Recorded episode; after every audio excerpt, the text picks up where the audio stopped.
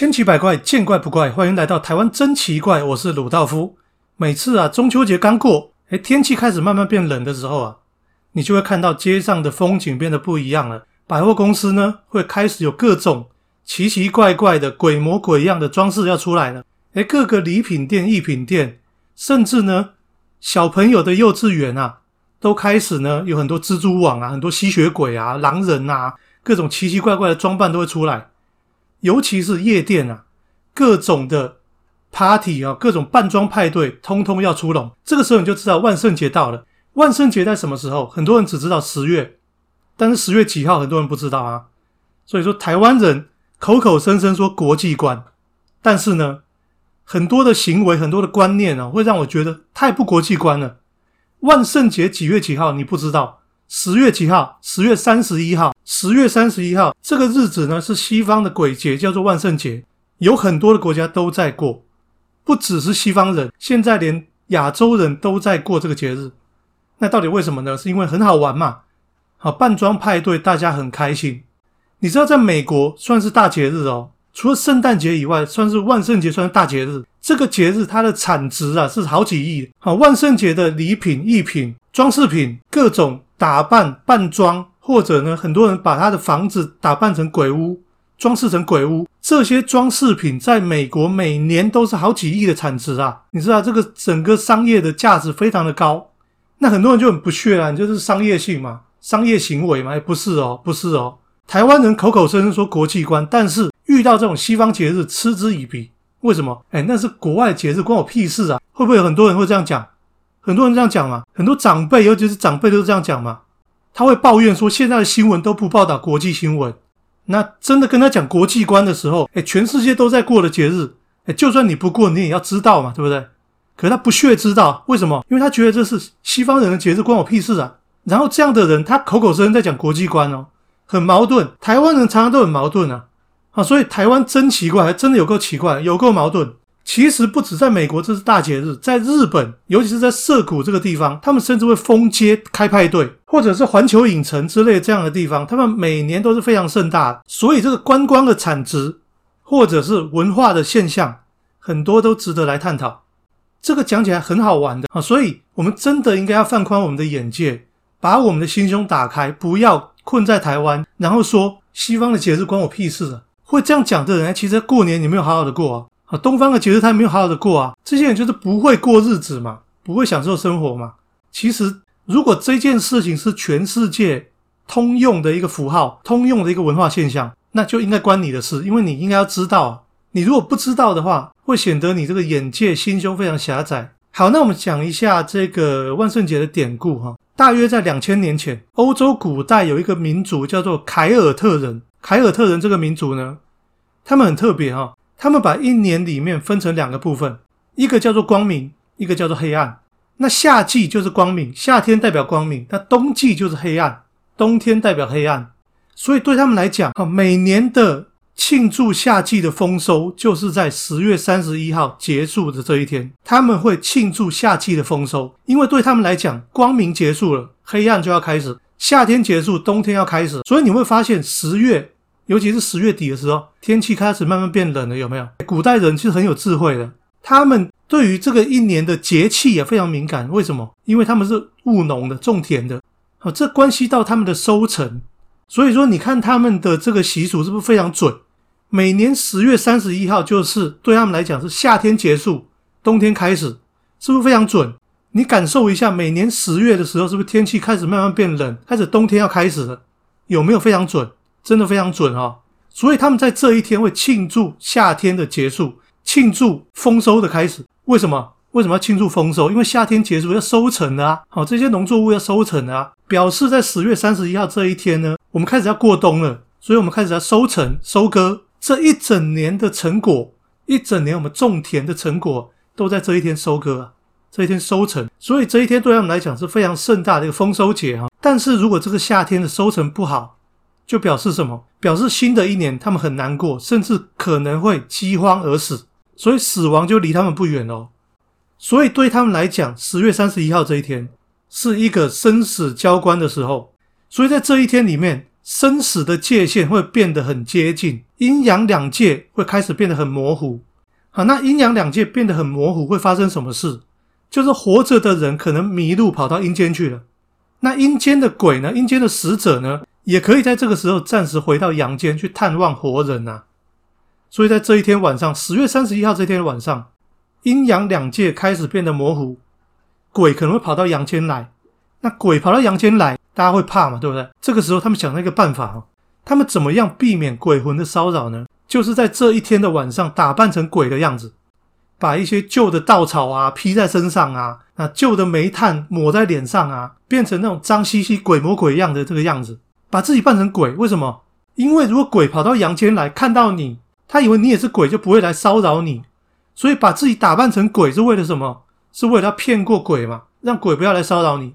好，所以经过几千年的演变，这个本来是一个很让人害怕的一个一个时间呐，经过几千年的演变，演变成什么？演变成扮装派对。哎，既然大家都要扮装嘛，我们干脆来扮装，哎，比谁扮的漂亮，比谁扮的有创意，变成什么？变成扮装派对。所以为什么万圣节要扮装？万圣节要开扮装舞会、扮装 party，典故就来自这里。所以这背后是有故事的。好，那万圣节我们常常可以看到很多南瓜头，对不对？为什么是南瓜头？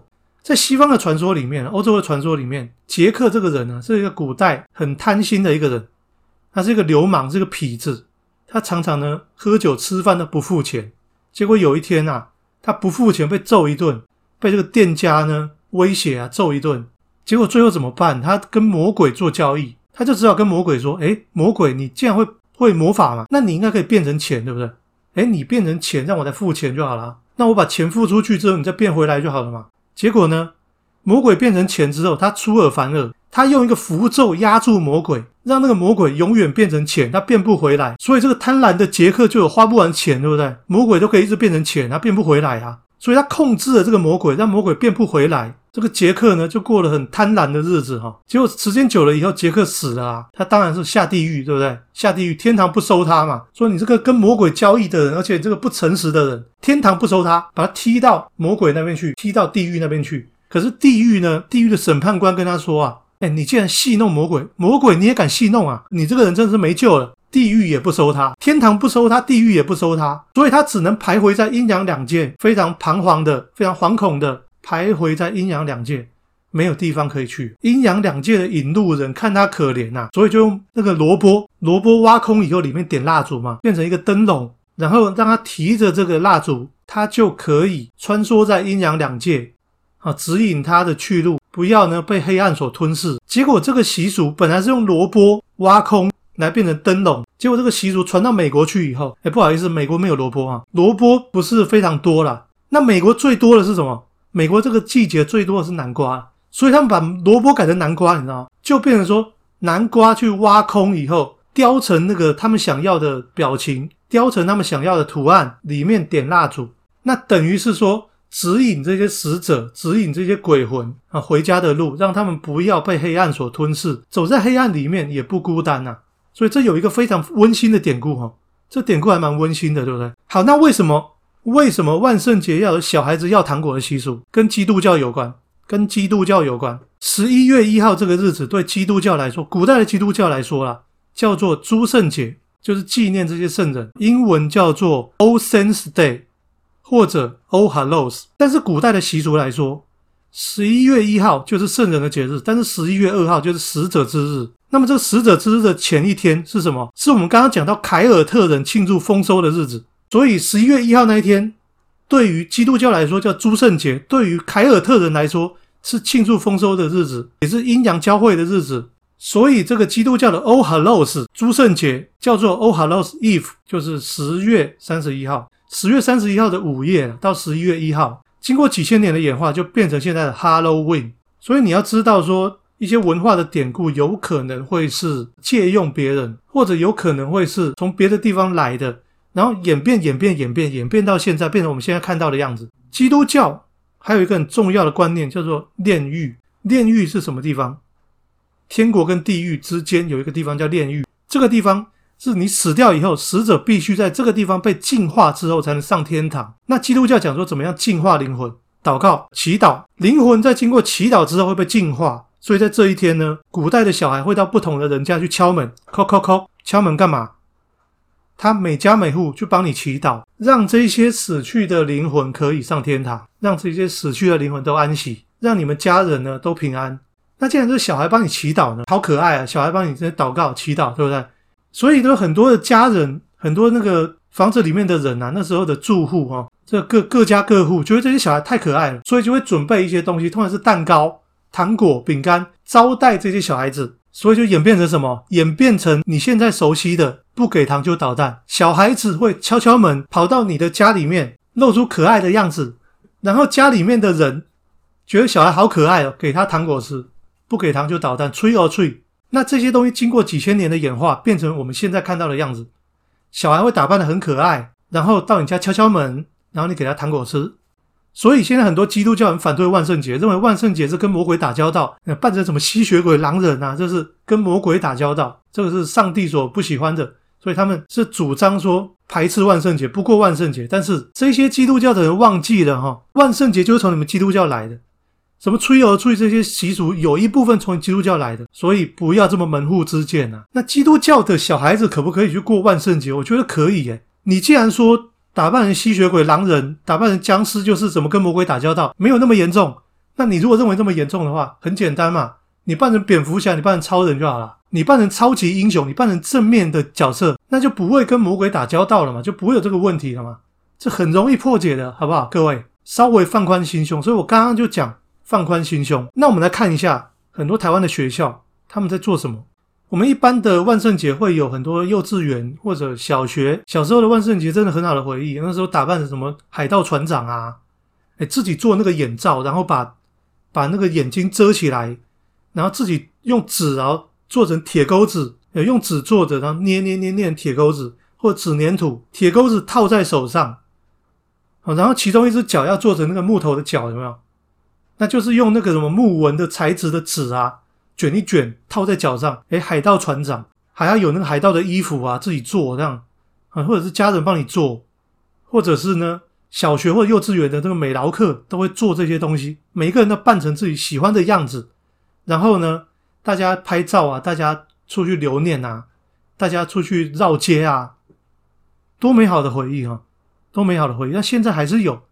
还是有，你会看到很多的小孩子开始出来绕境，开始出来呢，给大家看哦。诶他们身上的造型一个比一个有创意。这个时候，不止小孩要比创意，爸爸妈妈也要比创意哦。所以很多爸爸妈妈都很烦恼，说：“诶今年要帮小孩办成什么东西？”所以为什么很多家长讨厌万圣节啊？他们一方面觉得说外国的节日关我屁事啊，就刚刚那种观念嘛，那种观念拜托改一下。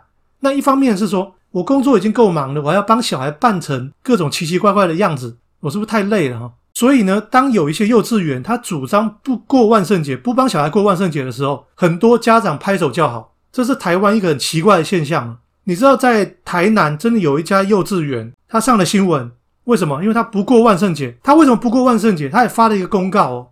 他说：“我们学校不过万圣节哦，为什么呢？有六个理由，我来念一下这六个理由好不好？第一，我们学校没有教英文；第二，万圣节的糖果对身体不好；第三。”万圣节的不给糖就捣蛋呢，跟我们教小孩的礼貌冲突。好，我怎么教小孩呀？有没有教小孩要礼貌，结果不给糖就捣蛋，没礼貌。第四，万圣节装扮让某些小孩太兴奋，容易受伤。第五，因为我们学校没有过清明节，也没有过中元节，所以外国鬼节关我屁事啊。第六，圣诞节感恩的气氛比较适合幼儿园，所以不过万圣节，过圣诞节就好。第六点我还蛮同意的啦，第六点我还蛮同意的啊，圣诞节是感恩的气氛。但是我可以告诉你，万圣节其实也有教育性。为什么？我等一下跟你讲。那我现在一一跟你破解这六个理由为什么荒谬。第一，我们学校没有教英文，我会建议这个学校教一下英文，好不好？英文是从小就要学的，越早开始学越好。教一下英文吧，英文是世界趋势啊！不要再口口声声讲国际观，然后很骄傲的讲说我们不教英文。拜托你教一下英文，会有很多家长感谢你。那第二，万圣节糖果对身体不好，这我们不能说它不对，但是太政治正确了。万圣节糖果对身体不好，那你一年吃一次，哎，小孩子你需要给他一点糖果。如果一个小孩子从小到大没有吃过糖果，等于没有童年呐。很多人也说电视对小孩不好，不给小孩看电视；网络对小孩不好，电动玩具对小孩不好。那什么都对小孩不好，那什么对小孩最好？读书。那你的小孩每天只有读书，没有任何其他的乐趣，这样的童年叫童年吗？拜托你不要再扼杀小孩的童年了，好不好？第三，万圣节不给糖就捣蛋，跟教小孩的礼貌冲突，这个就也是太政治正确了哈。不给糖就捣蛋是一个游戏，吹而吹，它是一个游戏，就像鬼抓人一样，这个游戏你不可能说鬼抓人里面有鬼，而且他要去抓人，不礼貌，不能玩啊。捉迷藏要躲起来让对方找，造成别人的困扰，不能玩。你知道现在很多老古板的家长、老古板的老师就主张这样子，读书最好，其他东西都不好，都不能玩，都不能吃，都不能看电视，也不能看电动，也不能玩糖果，也不能吃，不给糖就捣蛋，也不能玩，因为那些都是不好的，只有读书有礼貌才是最好的。小孩还有童年吗？更荒唐的是，万圣节装扮让小孩太兴奋，容易受伤。那我们开车、骑车有可能发生车祸，那我们就不开车、骑车嘛？我们都走路好了，去台南也走路，去台中也走路，或者吃糖果容易吃坏肚子，吃脂肪淀粉也容易变胖啊，吃饭也容易噎到啊，那就不要吃饭，从此不要吃饭，吃太空胶囊好不好？我告诉你，这些叫做什么？叫做因噎废食，叫做因为吃饭会噎到，所以就不吃饭了。更荒谬的来了，我们也没有过清明节跟中元节，所以没有必要过外国鬼节。我拜托你过一下清明节跟中元节，好不好？你不过外国节日，OK？你连本地的节日你都不教小孩要怎么过吗？那你学校到底在教什么啊？我不知道，只教课本的东西吗？英文也不教，英文也不教，清明节跟中元节也不教，那万圣节也不给过。你不要告诉我这这只是一个学校的个案，我告诉你，有很多的学校都是这样子。一种老古板思想，认为小孩读书最好，其他玩乐的东西都不好。认为呢，只有课本上的东西是对的，其他的文化都是不对的。认为所谓的教育就是要规规矩矩、端端正正，任何的创意、任何的变化、任何的任何的有趣的想法都是错的。所以他开始立下一堆规定、一堆校规，开始呢排斥任何有变化的东西。小孩的童年到底到哪里去了？我那个年代美好的回忆，现在都不存在了。只是因为这些过度政治正确、过度严肃、过度古板的一些思想，我真的拜托你们，求求各位办教育的人也好，家长也好，给小孩一点童年回忆。因为现在小孩已经几乎都没有童年回忆了，我觉得非常可怜哈。我为什么说万圣节跟童年回忆是可以产生等号的？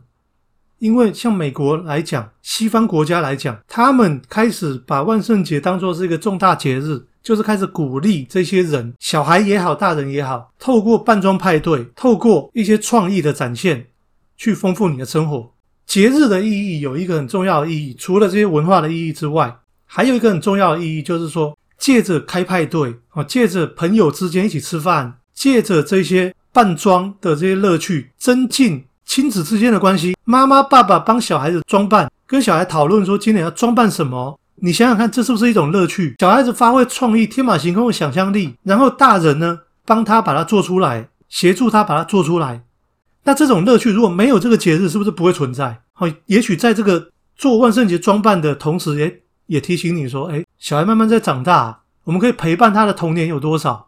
所以提醒这些父母，好好的陪你的小孩去完成他的童年的梦想。哎，我可以扮成蜘蛛人，是不是童年的梦想？我可以在这个时候大大方方扮成蜘蛛人，扮成我最喜欢的英雄。哎，童年的梦想被实现了，你说是不是会记得一辈子？所以为什么美国这么重视，欧洲这么重视？哈，他们的家长会无所不用其极的开始帮小孩去过节，就是让他们知道童年只有一次，你可以实现你的愿望。我们会尽量帮助你留住你的童年回忆，然后在这个过程里面，父母也会知道说，哎，我有多久没有陪小孩？我们要趁这个时候去好好的陪小孩一下？或者呢，帮他们好好的扮装啊。那大人很多的夜店，很多的 party 轰趴扮装派对，哎，好久不见的朋友，哎，如果不是万圣节，不是这种节日，我们根本不会见面。